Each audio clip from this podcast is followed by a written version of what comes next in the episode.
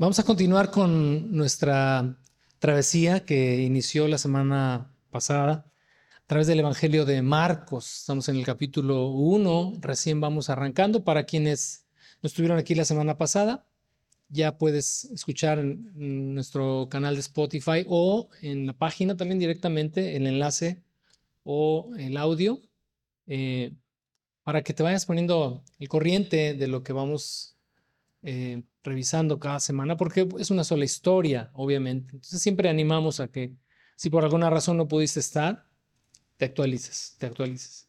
Para, sobre todo para que, por ejemplo, lo que vamos a ver el día de hoy deriva también de lo que revisamos la semana pasada. Entonces es importante, si no vienes el domingo, bueno, miércoles o jueves, escuches la enseñanza para que el domingo estés en sintonía.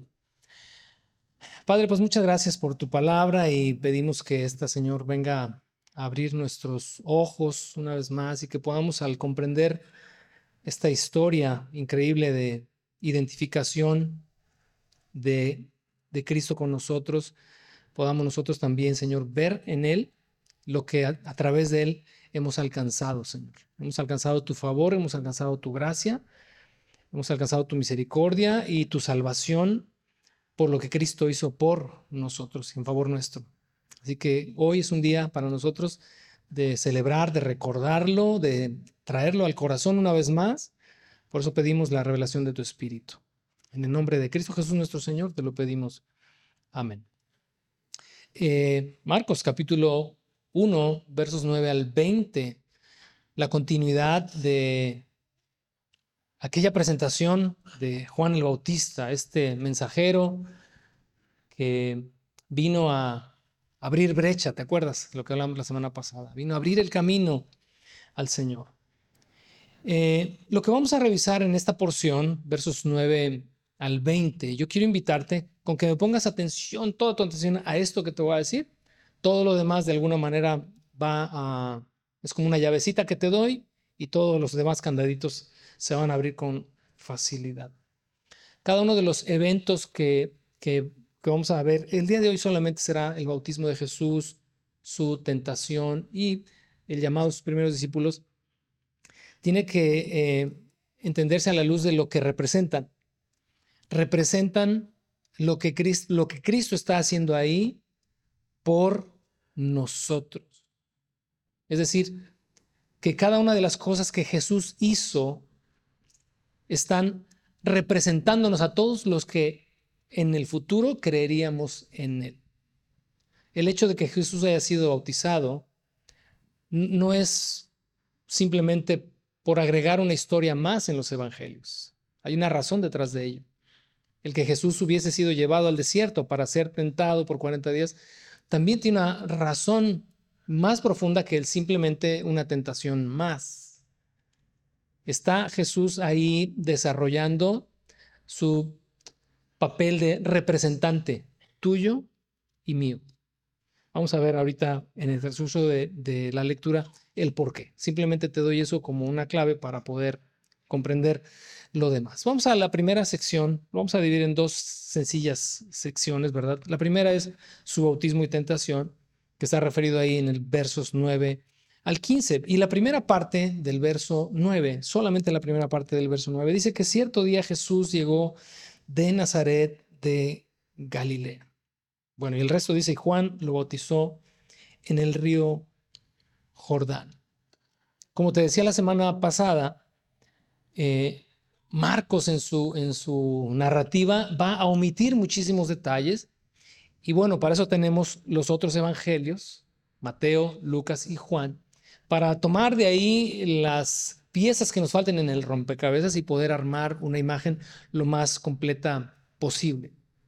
Pero eh, terminando eh, Marcos de presentarnos a Juan el Bautista y de hablarnos acerca de él, de su persona, de su obra, de su ministerio, rápidamente va al verso 9 y escribe ahí, Jesús vino de Nazaret para ser bautizado por Juan. Y es interesante la referencia que hace no solamente Marcos, sino todos los evangelios, a que Jesús se habría criado en, en, esta, en este pequeño pueblito que hoy es una ciudad llamada de la misma manera para quienes han tenido oportunidad de viajar a Israel, pues está ahí Nazaret, ya es una ciudad este, marítima con una población más o menos, pero en aquel entonces era una pequeña aldea prácticamente insignificante.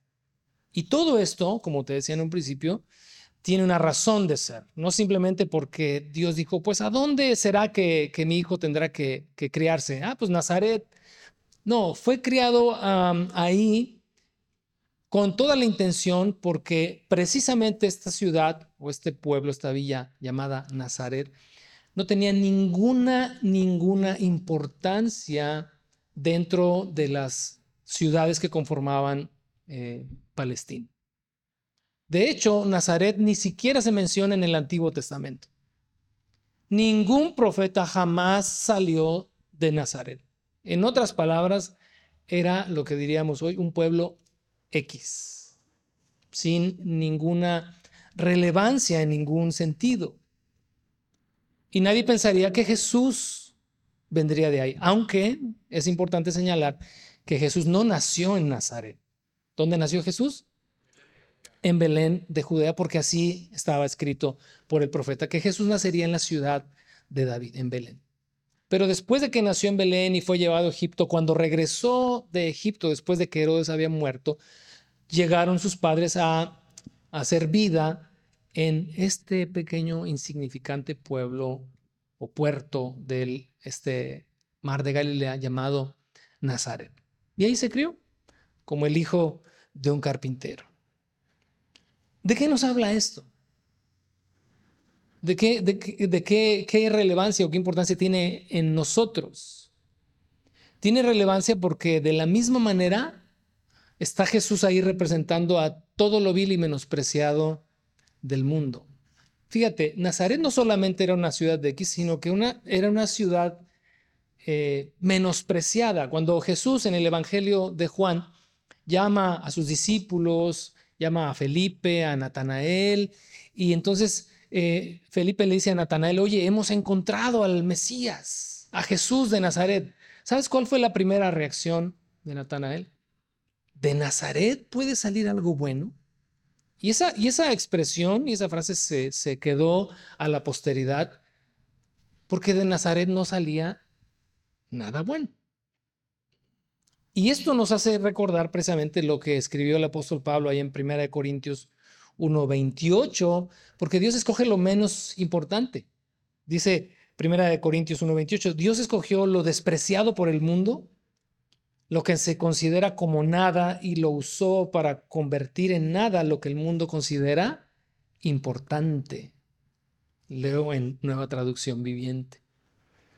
en aquellos tiempos, si se le hubiera preguntado a cualquiera, ¿dónde sería lo lógico que el Mesías naciera? Pues en la capirucha, ¿no? Jerusalén, la ciudad del gran rey pero fue criado en Nazaret porque Jesús estaba representando a todos aquellos que a la postre vendríamos a Dios de una condición así. Por eso dice en el Evangelio de Mateo Jesús cuando ah, en, en este sermón de las bienaventuranzas, dice, bienaventurados los pobres, porque de ellos es el reino de los cielos. Cuando habla de los pobres, obviamente no está eh, eh, denotando una condición material o económica. Está hablando de cualquiera de nosotros en esta pobreza en la que, por eso llegamos al Señor, porque nos consideramos que estamos en la miseria. Nadie puede venir a Dios y recibir el favor que Dios tiene que darle si no se considera a sí mismo un miserable y un pobre. Por eso dice que dice la escritura que Dios repele al orgulloso. Y cuando habla del orgulloso no habla de solamente aquellos como muchos de nosotros que somos orgullosones, ¿va? que no damos nuestro brazo a torcer. No, habla de este orgullo de yo no necesito de Dios. Dios, pues, los drogadictos, las prostitutas, los borrachos, esos son los que necesitan a Dios. Yo no lo necesito. Es una persona en este orgullo espiritual que se considera que no necesita de nada ni de nadie, mucho menos de Dios.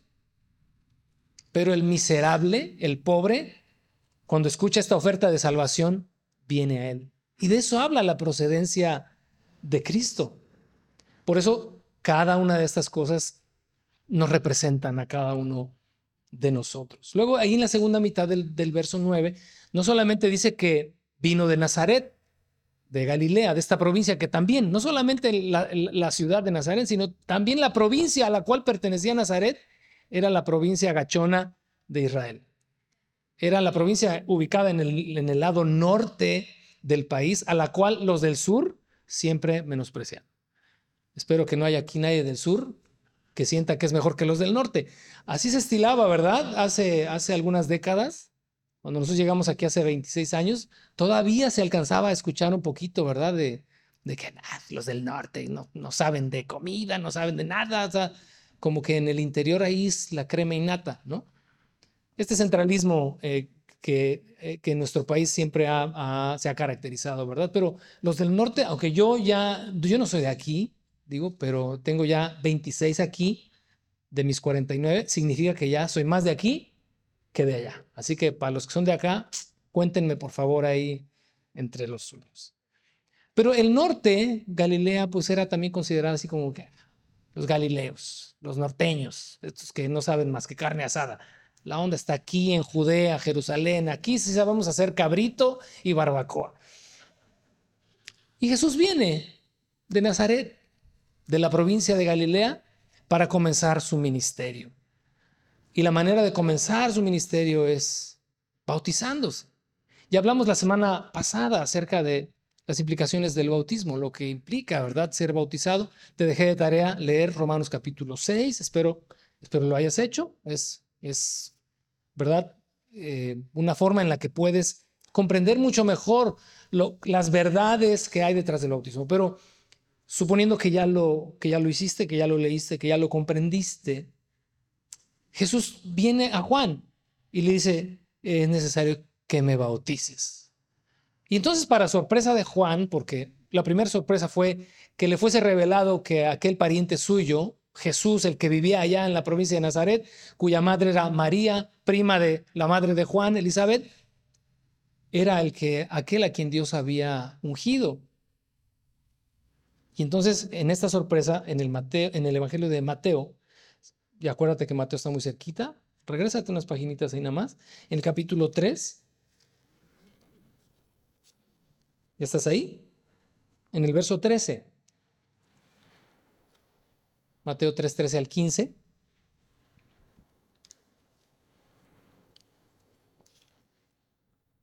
Luego Jesús fue de Galilea al río Jordán para que Juan lo bautizara. Dice, pero Jesús, Juan, perdón, intentó convencerlo de que no lo hiciera. Imagínate todo lo que hay detrás de esta expresión corta de intentar convencerlo de que no lo hiciera. O sea, Señor, ubícate. Tú eres el Señor. ¿Sí sabías que tú eres el Señor o no? ¿Sí sabes que tú no necesitas ser bautizado? Sí, a ver, Señor, siéntate tantito, por favor, antes de que pasemos aquí al, al río.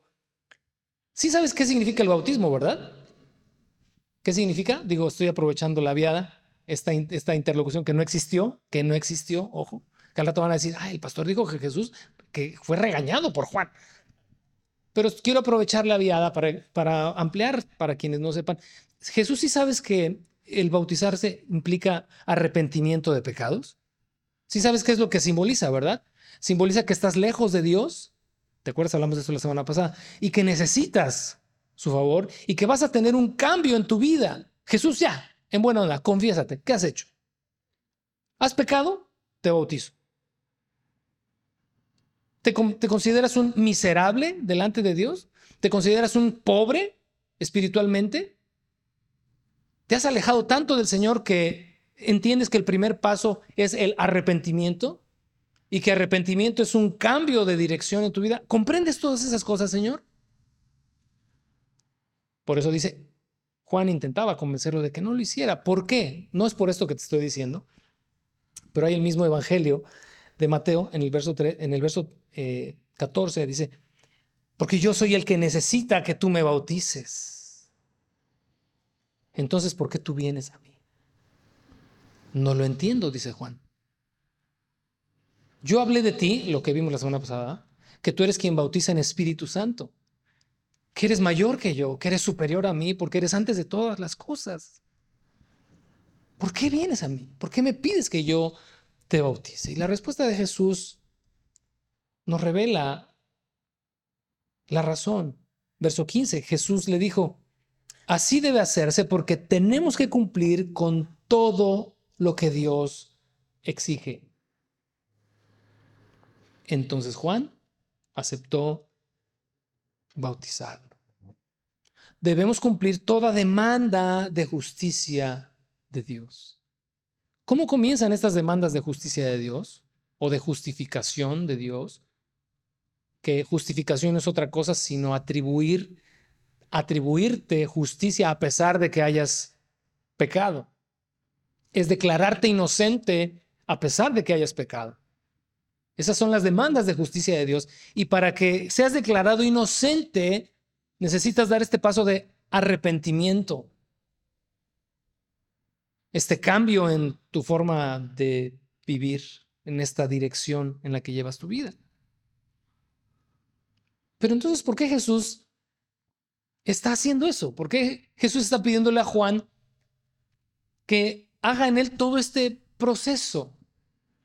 como te dije en un principio, porque cuando Jesús se bautizó, en cierta manera estábamos nosotros en Él siendo bautizados también.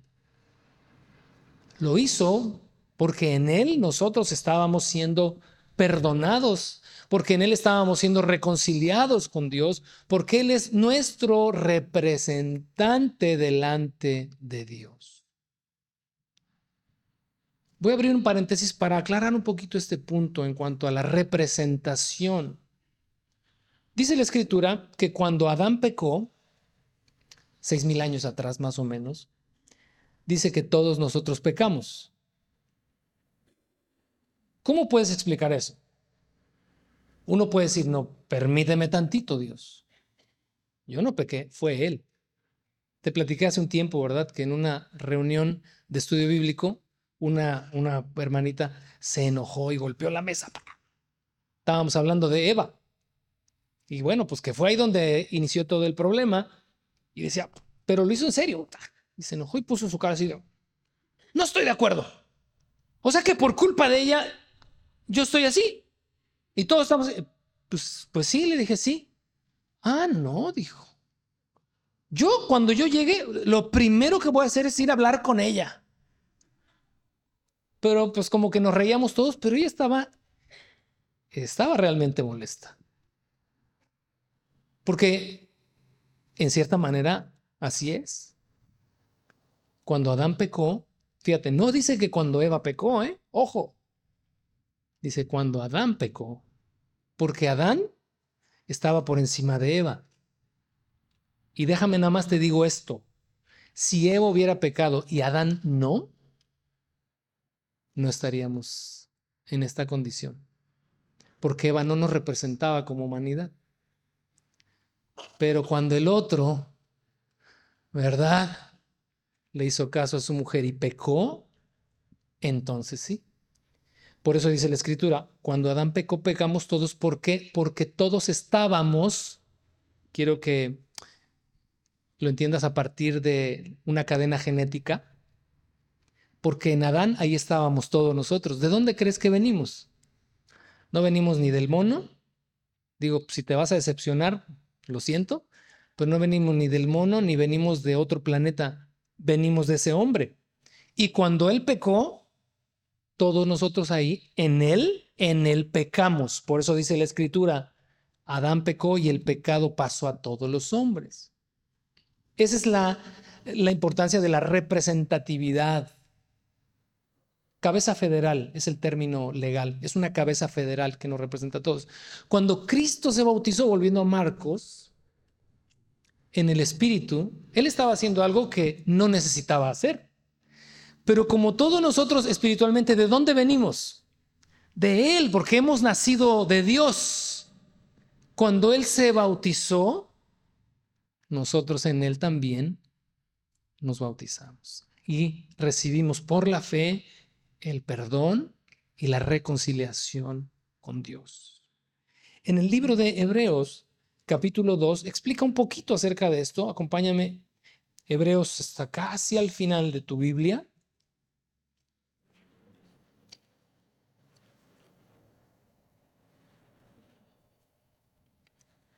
Hebreos 2, 14 al 18.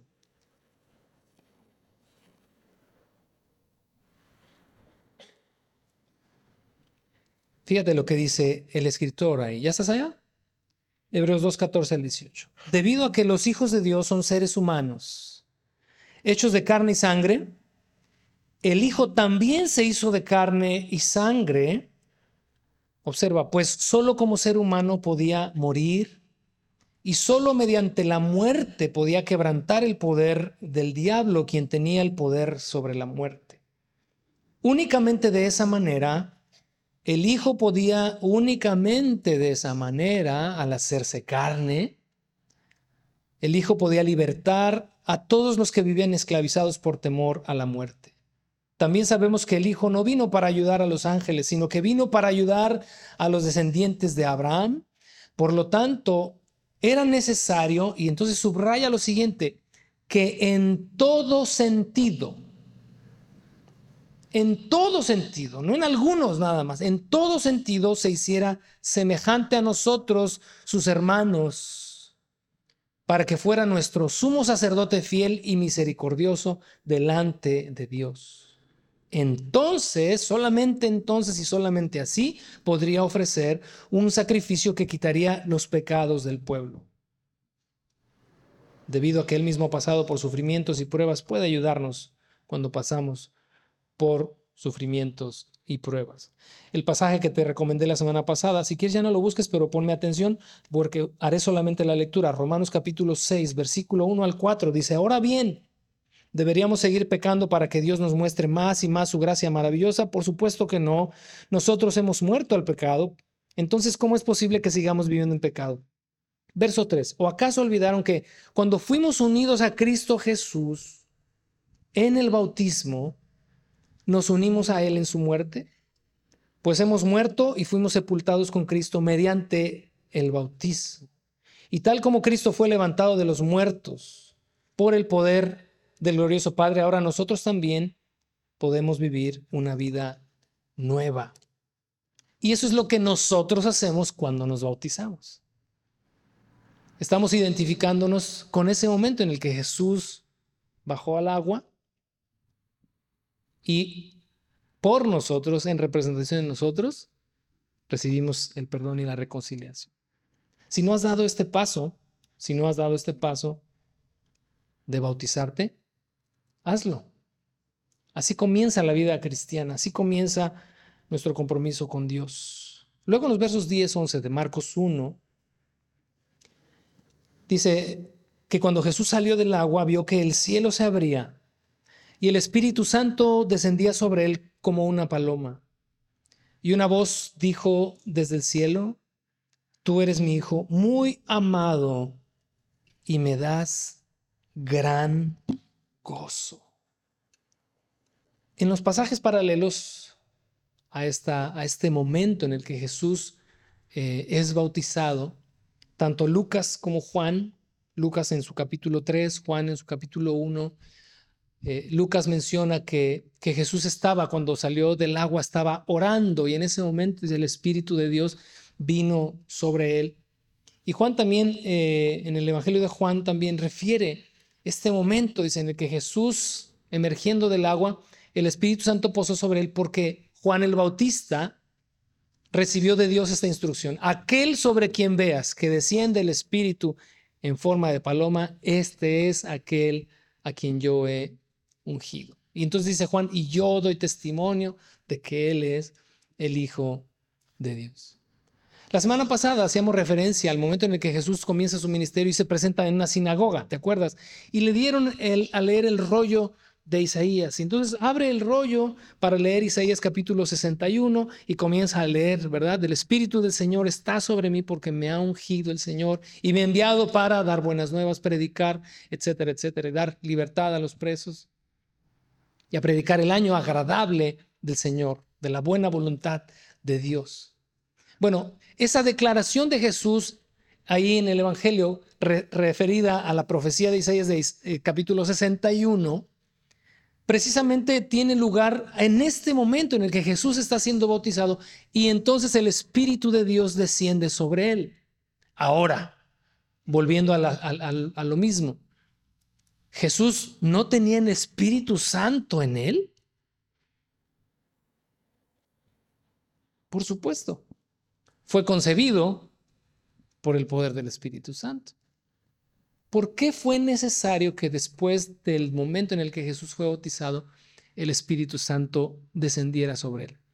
Volvemos a la misma llavecita que te di al principio, representándonos a ti y a mí, dándonos a conocer que el Espíritu Santo es el regalo dado al creyente, la herencia que Dios nos da, su presencia. En Efesios capítulo 1, verso 13 y 14. Si gustas, búscalo, si no, ahí espérame tantito, y si no, por lo menos toma nota. Efesios capítulo 1, versos 13 y 14, escribe Pablo que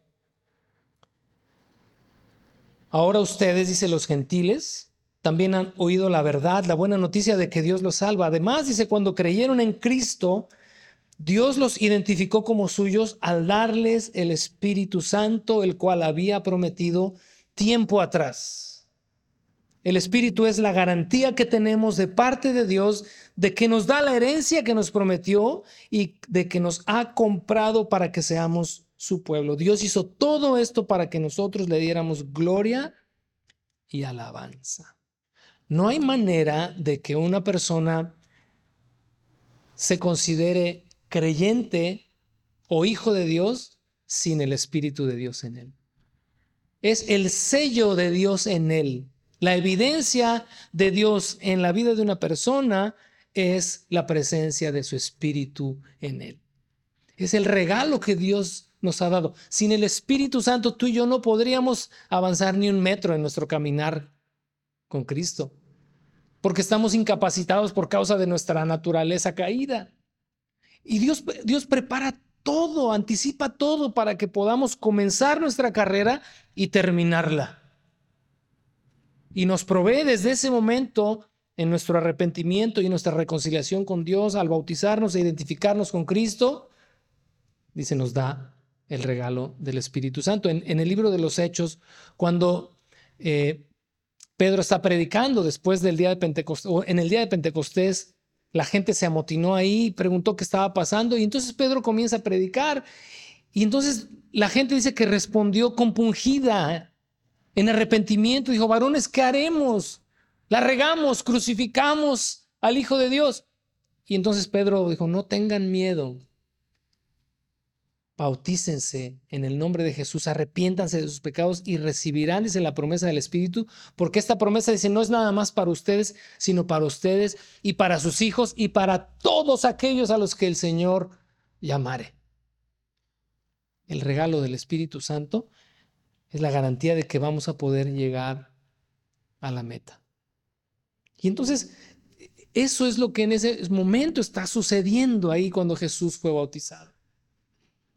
Más que, más que verlo como, como algo que, que, solamente señalaba a su, a su unción, estaba señalando lo que todo creyente en Cristo habría de experimentar en el futuro. Luego el verso, el verso 12 y 13, fíjate. Sigue, sigue representándose la vida cristiana en esto. Luego dice el verso 12, el Espíritu lo impulsó a ir al desierto, donde Jesús fue tentado por Satanás durante 40 días. Estaba la intemperie entre los animales salvajes y los ángeles lo cuidaban. Híjole, digo, es casi eh, obvio, ¿verdad? ¿Cómo se está representando aquí la vida del creyente? Eh, ah, de alguna manera, de alguna manera, pienso yo, es como hipótesis, cuando venimos a Cristo, todos, alguien dijo ahorita en la clase de segunda milla, como botes pateados, ya sabes cómo está el bote pateado, Y oxidado, ponle de pilón, así llegamos al Señor, ¿no? Pero creo yo en esta hipótesis que cuando llegamos, el Señor nos trata con algo, eh, nos pone en algodones, cuna de algodón, en este primer encuentro que tenemos con Dios, empezar a conocer su palabra, empezar a entender su plan para nosotros, etcétera, etcétera. Es, estamos así, lo que llaman muchos el primer amor. Pero digo, ese primer amor, entre paréntesis, es un primer amor que tiene que durar siempre. Pero digo, en este primer momento, ¿verdad? Que se vive, pero luego de repente te encuentras ya en un desierto. Se acabó el algodón y ahora es puro, puro petate rasposo, ¿no? Se acabaron esos cuidados este, que nosotros percibíamos como muy, muy particulares y de repente las cosas cobran otro sentido. ¿Sabes qué me llama la atención de, de esta historia? Bueno, primeramente te voy a dejar una tarea. Acuérdate que aquí así vamos a ver el Evangelio de Marcos, porque si no, no nos va a dar el tiempo. Pero que vayas a Mateo capítulo 4, no ahorita. Relájate. Ya vi luego los como pistoleros que sacan la pistola. Espérate, para que la leas en casa, porque Mateo capítulo 4 relata la tentación en el desierto con lujo de detalle. Pasó esto, esto, esto y esto, y Jesús respondió ante la tentación de Satanás, respondió de esta manera y de esta manera. Léelo en tu casa, Mateo capítulo 4. Pero, ojo, lee Mateo capítulo 4 a la luz de Primera de Juan capítulo 2, verso 15. Toma notas y dices, ah, ya me lo memoricé, se te va a olvidar. Primera de Juan capítulo 2, verso 15. Y encuentra eh, eh, en este paralelismo de lo descrito en 1 Juan 2.15 con Mateo capítulo 4, cómo funciona la tentación. Es casi como si nos diera el ABC, el ABC de la tentación. Versos 15 hasta el 17 de 1 de Juan 2. Esos 15, 16, tres versículos.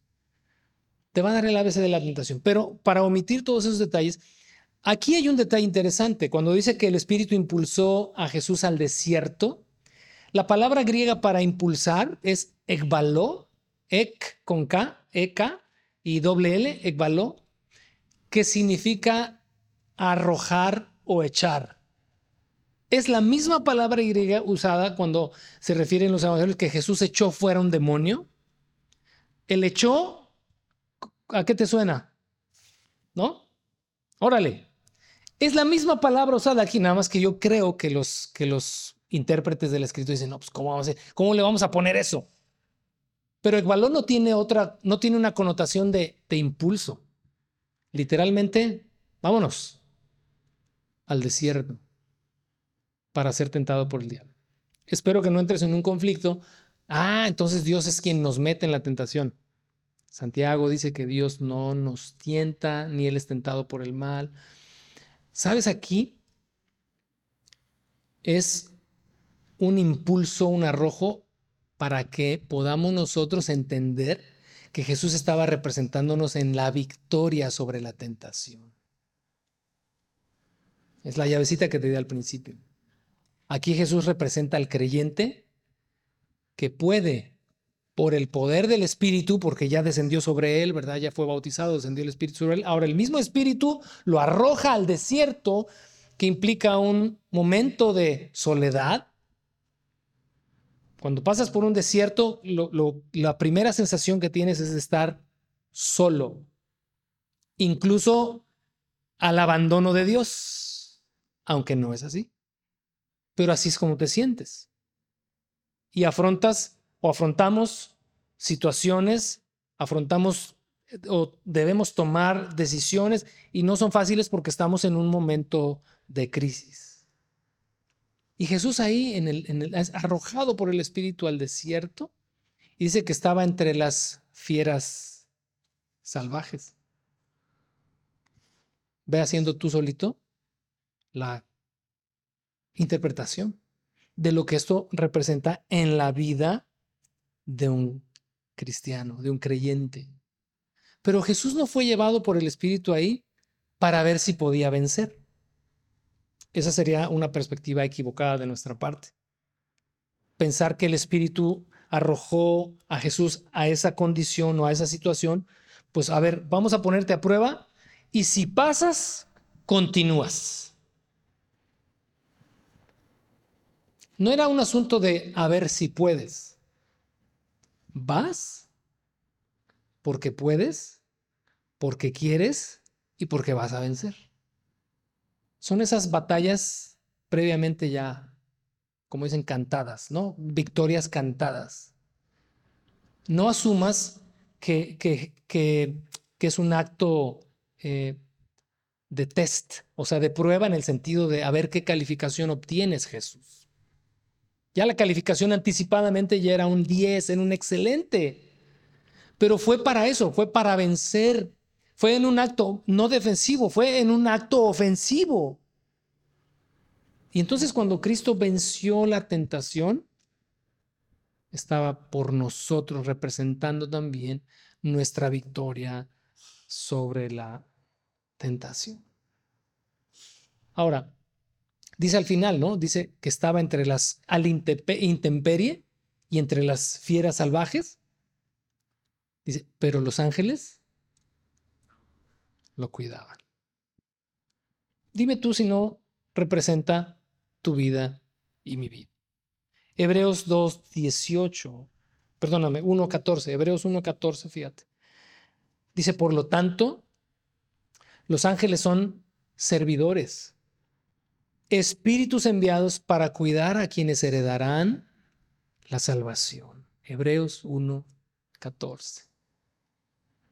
Si tú piensas que en tu desierto, en el que puedas estar viviendo, estás solo y alcanzas a ver las fieras salvajes, y espero que no le estés, ah, sí, el vecino, esa es la fiera salvaje. Eso habla aquí, de esas fieras salvajes define esta lucha espiritual que tiene el creyente, ¿no? No tenemos lucha contra carne y sangre, sino contra principados, potestades, autoridades en las regiones celestes. Eso es lo que, lo que, lo que está ahí siempre en juego en esos momentos de tentación, en esos momentos de prueba, en esos momentos de conflicto. Pero nunca estás solo. Una, porque el Espíritu de Dios está en ti. Dos, porque hay todo un ministerio angelical velando por ti. Hay un ministerio angelical velando por ti. Platicaba esta semana con un amigo y, hablábamos del cuidado de Dios y decía, pues es que yo tengo cinco, seis, siete veces en las que el Señor me ha librado de la muerte y le decía yo, esas son las que tú has contado y las que tú sabes, pero te aseguro que hay muchísimas que ni contaste porque no supiste, pero que Dios estuvo ahí en tus luchas, en tus pruebas, en tus batallas, en tus momentos de mayor crisis, Dios nunca pierde cuidado de ti. Jesús no estaba solo en el sentido de al abandono. A la distancia el Señor estaba cuidando de Él como cuida de nosotros. Gracias a Dios, ¿verdad? Como tenemos en Cristo todo para llegar a la meta. Todo tenemos para llegar a la meta aún en nuestra debilidad, aún, digo, Jesús dice que esos 40 días, ya lo leerás en Mateo, no comió ni tomó agua, estuvo en un ayuno de 40 días. Pero aunque su carne se debilitaba, su espíritu cada vez se fortalecía, porque dice también el Evangelio de Juan que cuando regresó del desierto, ¿cómo crees que regresó? En el poder del Espíritu con un mensaje poderoso y con el inicio de un ministerio del cual hablaremos ya a partir de la próxima semana. Jesús vino en el poder del Espíritu.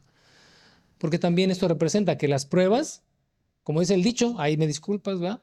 Que lo que no te mata, te hace más fuerte. Digo, no es propiamente un principio, pero sí de alguna manera refleja o expresa que las pruebas y las dificultades lo único que hacen es fortalecernos más para la gloria de Dios. En Hebreos 2.18, que fue lo que leímos hace un momento, no lo busques ya. Hablando de su victoria, dice, por haber él sufrido, él mismo sufrido la tentación, dice, puede socorrer a los que son tentados. Hebreos 2.18, nueva versión internacional. Por haber sufrido él mismo la tentación, puede socorrer a los que son tentados. Versos 14 15.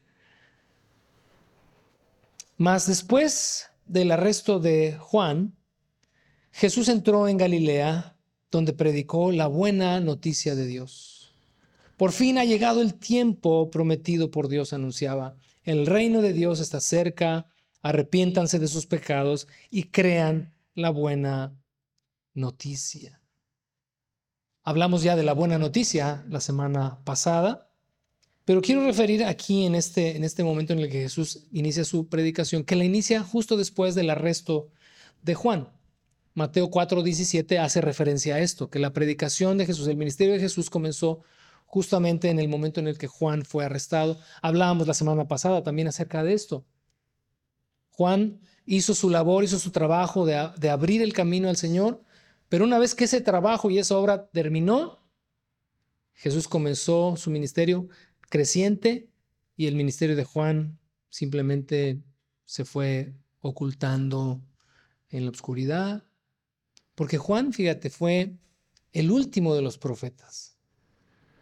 Todas las profecías del Antiguo Testamento y de todos los profetas del Antiguo Testamento, Juan el Bautista es el último. No quiero decir con esto, abro un paréntesis, que el ministerio profético al cual hace referencia los evangelios o las cartas de Pablo eh, haya cesado. Me estoy refiriendo al ministerio profético, aquel que habló acerca de la venida del Mesías. Juan el Bautista fue el último. Juan, por lo tanto, es un eslabón entre una era, el fin de una era, y el inicio de otra. Y Jesús mismo, fíjate, dio testimonio acerca de Juan en Lucas 7, 28, les digo que de todos los hombres que han vivido, nadie es superior a Juan. Qué privilegio tuvo este hombre, este raro, ¿verdad?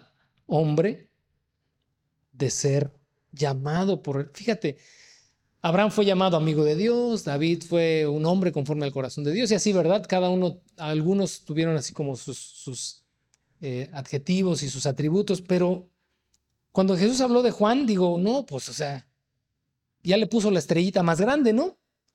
¿O hay acaso otra más grande? Porque dice que de los hombres que han vivido nadie es superior a Juan. Y a veces a Juan, pues, ah, sí, el bautista, ¿no? El loquito, el greñudo, ¿va? El raro, el que comía langosta y miel, ah, sí, el que estaba en el desierto. Ah, no, pero Abraham, pues otro rollo. David, no, pues ni se diga. Pero qué testimonio el que Jesús da de él, Lucas 7:28. De los hombres nacidos de mujer, ninguno, ninguno, dice, como Juan. Pero fíjate que este Juan,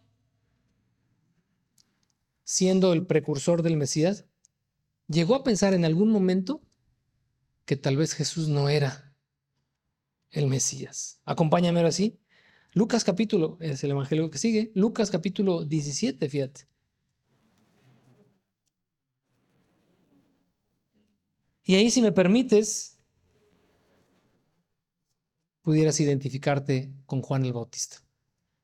O en algún momento de tu vida ha pasado que te identificas con Juan. Por una razón. Dice el verso 18. Te dije que Lucas, ¿verdad? Ah, perdón, 7. 7, 7. Lucas 7, 18. Me fui al 17. En el verso 18 dice, los discípulos de Juan el Bautista le contaron todo lo que Jesús hacía. Entonces Juan llamó a dos de sus discípulos y los envió al Señor para que le preguntaran, ¿eres tú el Mesías a quien hemos esperado o debemos seguir buscando a otro? Qué interesante la pregunta de Juan, ¿no? O sea, Juan ya lo bautizó, Juan ya vio que el Espíritu descendió sobre él. Juan dio testimonio de él y dijo, he aquí el Cordero de Dios que quita el pecado del mundo. Juan dijo, es que cuando me envió, Dios me envió a bautizar, me dijo, sobre el que debes descender el Espíritu Santo, Él es. Ahora Juan está arrestado, está en la cárcel por hablar de la forma en la que hablaba, hablar contra el emperador, el gobernador, perdón, y contra su esposa. Y, Juan entonces envía a dos mensajeros para preguntar, ¿realmente eres tú, primo mío? ¿O seguimos en la búsqueda y en la espera? Respuesta. En ese preciso momento, versículo 21, Jesús sanó a muchas personas de enfermedades, dolencias, expulsó espíritus malignos y les devolvió la vista a muchos ciegos. Luego les dijo a los discípulos de Juan, regresen a Juan Cuéntenle lo que han visto y oído. Los ciegos ven, los cojos caminan bien, los leprosos son curados, los sordos oyen, los muertos resucitan y a los pobres se les predica la buena noticia. Y agregó, Dios bendice a los que no se apartan por causa de mí. Y los discípulos regresaron con el mensaje. Y seguramente Juan, aunque no lo dice, recibió el mensaje con gozo. La pregunta es, ¿por qué Juan consideró que tal vez Jesús no era el Mesías? Por sus expectativas. Por las expectativas que Juan tenía en Jesús. Y no solamente Juan, por las expectativas que toda esa generación tenía del Mesías. Y no solamente esa generación, sino por las expectativas que todas las generaciones de judíos de entonces al día de hoy tienen en cuanto al Mesías. Suponían un Mesías como lo vimos en la introducción la semana pasada, un Mesías liberador del, yugo romano, un Mesías este, guerrero, un Mesías que viene a desatar todos esos yugos, a crear un, nuevo orden de, de gobierno y de mundo. Pero resulta que no, viene a, una, pues viene en, un aspecto, ¿verdad? Muy sencillo, porque pues, como le dijo Jesús a los que querían seguirlo, el Hijo del Hombre no tiene ni dónde reposar la cabeza. O sea, para que te des una idea de como, como si hoy lo hubiera hecho así, ¿no? O sea, si vienes buscando dinero, fama, aquí no hay de eso. Y luego estaba sanando a la gente, y luego estaba predicando. Ese concepto de Mesías en la mente de Juan pues, como que no cabía. Y a veces es lo que pudiera pasarnos durante nuestra vida cristiana. ¿Realmente es así? ¿Realmente es solamente creer? ¿Realmente la salvación, la vida eterna, todo lo que Dios ha prometido, viene solamente así? Bueno, creo que nos daría Jesús la misma respuesta. Revisa la vida del que está a tu lado, revisa la vida de aquellos quienes han sido transformados por su poder, es el reino de Dios. Es el reino de Dios obrando y actuando en las personas. Vamos a terminar con los versos 16 eh, en adelante, solamente para referir unos pequeños detalles y terminar. Cierto día, mientras Jesús caminaba por la orilla del mar de Galilea, vio a Simón y a su hermano Andrés que echaban la red al agua porque vivían de la pesca. Jesús los llamó, vengan, síganme, y yo les enseñaré cómo pescar personas. Y enseguida dejaron las redes y lo siguieron. Un poco más adelante, por la orilla, Jesús vio a Santiago y a Juan, hijos de Zebedeo, en una barca reparando las redes. Los llamó de inmediato y ellos también lo siguieron dejando a su padre Zebedeo en la barca con los hombres contratados. Hay dos maneras en las que pudiéramos ver este pasaje. Una desde la perspectiva del llamado que Dios nos hace. Me la voy a brincar, la voy a pasar por alto porque me quisiera enfocar en otra perspectiva. En la del tipo de hombres a los que Jesús llamó. Pescadores. Que dentro de la escala social eran los demás abajo, solamente superados por los pastores de ovejas. Pastores de ovejas y luego pescadores. En la escala social eran los demás abajo.